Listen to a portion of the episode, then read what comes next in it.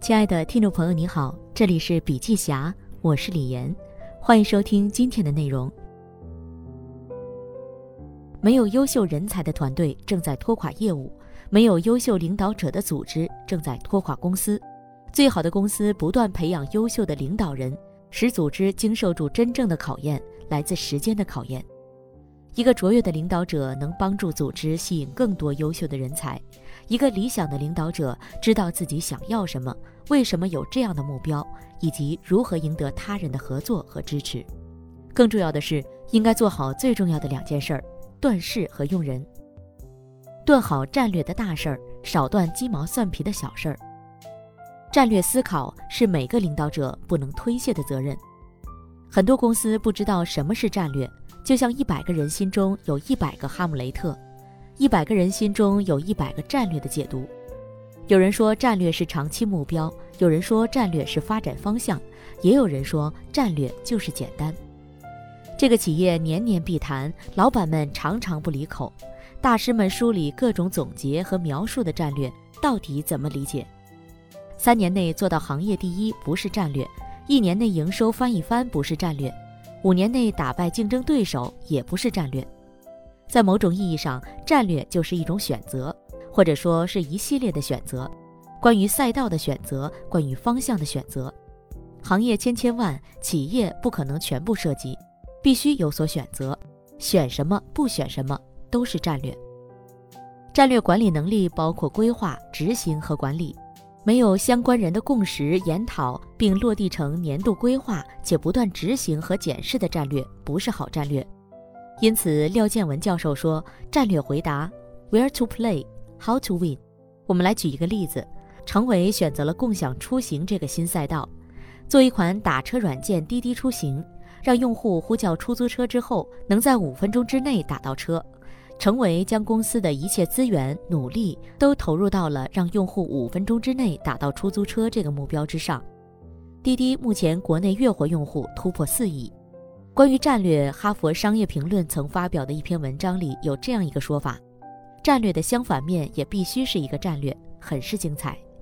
作为企业的领导者，必须要做好那个考虑战略的人。有些领导者战略定力不足，耳根子软。容易受到外界影响，浮躁、跟风、机会主义，导致自身企业不能坚守主航道，难成大器。有些领导者仅仅是坐在那个位置上，虽然屁股坐在位置上，脑袋却不想这个位置应该想的事儿、应该做的事儿。这样的领导者很难成为卓有成效的管理者。领导者最重要的职责就是战略的制定，要时刻思考企业到底要往哪个方向走。领导者的使命就是不断的选方向、定战略，尤其企业发展越来越大，需要迈过去的坎儿也越来越大，千万不要把时间浪费在不重要的事情上。假设你一天要审批十五件大大小小的事儿，一年加起来就是五千多件事儿，这其中真正的大事儿有多少？经过认真思考的又有多少？还是你只是享受纯粹的控制感？领导者的精力是有限的。要把时间用在正确而有用的事情上。战略能力如何构建？华为前资深人力资源管理专家冉涛认为，战略能力的构建需要做到三个点：首先需要一套方法论，一套适合企业自身的方法论，一套能解决整个战略全貌但是又易于操作的方法论；第二，需要一套语言，一套让所有人都能理解的统一语言。这样大家才能一起想办法实现一个统一的目标。第三，要构建一套工具。华为在三十多年的发展过程中做对了两件事儿：第一条就是保证战略方向是大致正确的；第二条是组织充满活力，保障了战略正确的时候能够战略落地，战略不正确的时候还能把战略修正回来。也就是战略其实有两个内涵，一个是从上往下。从正确的战略到正确的执行，还有一个是自下而上的，在战略执行的过程中，能够根据实际情况去修订战略。傅盛曾经就提到过这样一个公式：战略等于方向乘以十乘以执行力。傅盛说，一家公司的方向或选择还要再乘以十倍，最后用强悍的执行力，在足够多的时间变成想清楚的战略。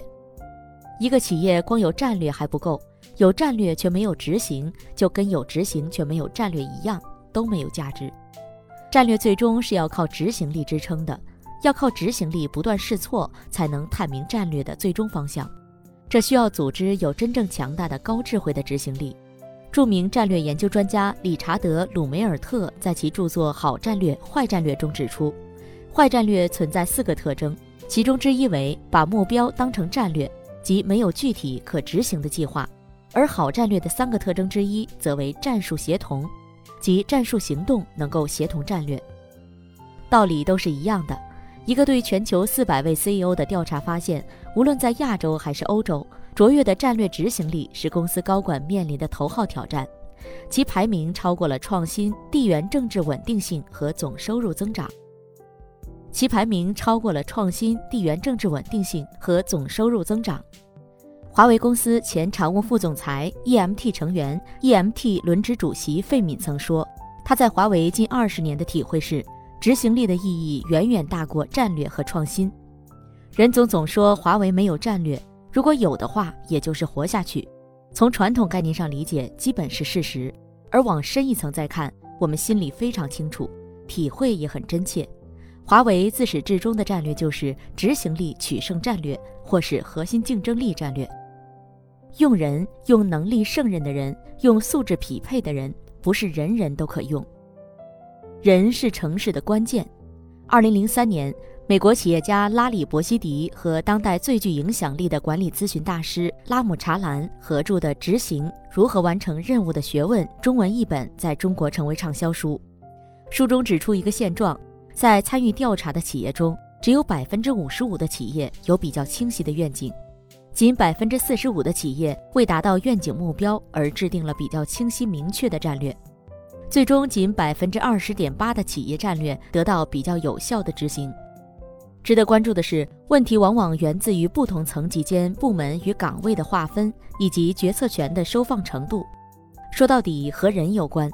在企业里，管理者有四层站位。决策层制定战略的人，总监层对战略负责的人，经理层对各自部门或者跨部门的流程、团队与业绩负责的人，主管层业务尖兵带小组做关键执行的人。这四层人齐了，战略就能层层拆解，不至于束之高阁，成为企业的摆设。问题的关键是谁要站在什么位置上，考验的就是另一件重要的事儿：选人用人。九败一胜的作者曾问过王兴如何理解 CEO 的职责，王兴回答：CEO 没法让别人代劳的职责是：第一，设计公司整体愿景和所有战略，确保传达给所有利益相关方，不仅是管理层，包括所有员工，不光是公司内部人，包括股东、消费者、商户和合作伙伴。第二，招到并留住最优秀的人。第三，确保公司始终要有足够的现金，这和空气一样，其他事情都应该找最专业的、最好的人来做。在美团，王兴有着一套美团的人才观。他曾在公司内部提到，美团需要的人才并不一定要有丰富的经验，但是一定要做到三点：一是认同美团的价值观；二是要有很强的学习能力，适应快速变化的市场；三是个人必须努力。王慧文、甘家伟绝对是王兴选出来或引进来的将才。为了请来甘家伟，王兴先后六次飞到杭州，才令甘家伟动容。后来也证明了王兴看人的眼光。甘家伟帮助美团打造了一支强悍的线下推广团队，用狂拜访、狂上单的两狂策略，使得美团的市场份额成功后发制人，超越对手。不止王兴，马云、雷军都在找人上下过不少功夫。通过电器董事长兼 CEO 杰克韦尔奇曾把百分之五十以上的工作时间花在选人用人上。不过他说，其实即使我花了这么多时间在选人用人上，我选人的成功率也不超过百分之六十。再来看看华为，华为在一九八八年的时候只有三个人，如今华为十多万人。华为的用人标准有六条：第一，全力以赴的奋斗激情；第二，客户为先的服务意识，第三，至诚守信的优秀品格，第四，积极进取的开放态度，第五，携手共进的合作精神，第六，扎实的专业知识与技能。任正非曾经说：“说不出自己功劳的人才是领袖。”华为没一项产品是我研发的，没一个市场是我打下的，是华为的巴顿将军、朱可夫元帅们打下来的。他们有缺点，但他们是功臣。我也有缺点，还没功劳，但我能用好他们，是因为我善于妥协，对人能包容。华为用这样的方式识别出了一批正确的人，而这些正确的人现在已经成为了华为的顶梁柱。越是领军人才，越要看基本素质。企业规模不同，业务属性不同，选人用人的标准也不同，但是有一些是相通的，那就是越是领军人才，越看基本素质。华为从二零零六年开始，就在集体面试当中引入了领军人才的五项素质，即主动性、概念思维、影响力、成就导向和坚韧性。这五项素质就是华为人才基因的真正密码。实际上，这五项素质是有内在逻辑的。主动性代表着一个人的一种态度、一种追求；概念思维是一个人的脑力，就是思考、逻辑推理能力。概念思维是良好的、强大的，才可能举一反三，不断面对复杂的事物，依然能够找到关键。影响力是一个人和外部进行能量和信息交互的场，影响力越大，场就越大，对周边的影响也就越大。成就导向是一个人的目标追求，目标追求越远大，动力就越足。坚韧性是一个人的底，这个底构建了人生的基础。如果这个底很厚，也就是如果一个人有很强的坚韧性，他就可以在人生的历程中克服一个又一个困难。这五项素质反复锤炼，就构成了领军人才需要具备的素质：积极、聪明，有强大的场能影响他人，有远大的追求。面对挑战，坚持不懈。张一鸣认为，越是高级的人才，越要看一些基本素质，比如理性、逻辑、修养、企图心和自我控制力。总之，高级人才必须夯实自己的基本素质。在美团有个广为人知的必读书单——四大名著，四本看似基本的书，背后是重要的职场底层能力、高效能人士的七个习惯、基本职业素养、金字塔原理。逻辑和结构化思考，用图表说话，图形化高效的信息表达，学会提问，批判性思维。美团前高级副总裁王慧文说：“这几本书，如果你认真读了，有可能在中国百分之九十九的公司做到高管。真正的领导者是那些不断续写企业成长曲线的人。瓶颈总是在瓶子的顶端，企业的瓶颈在领导者。”领导者必须是一个能够带领团队走向成功的人，领导者绝不能只让自己获得成功。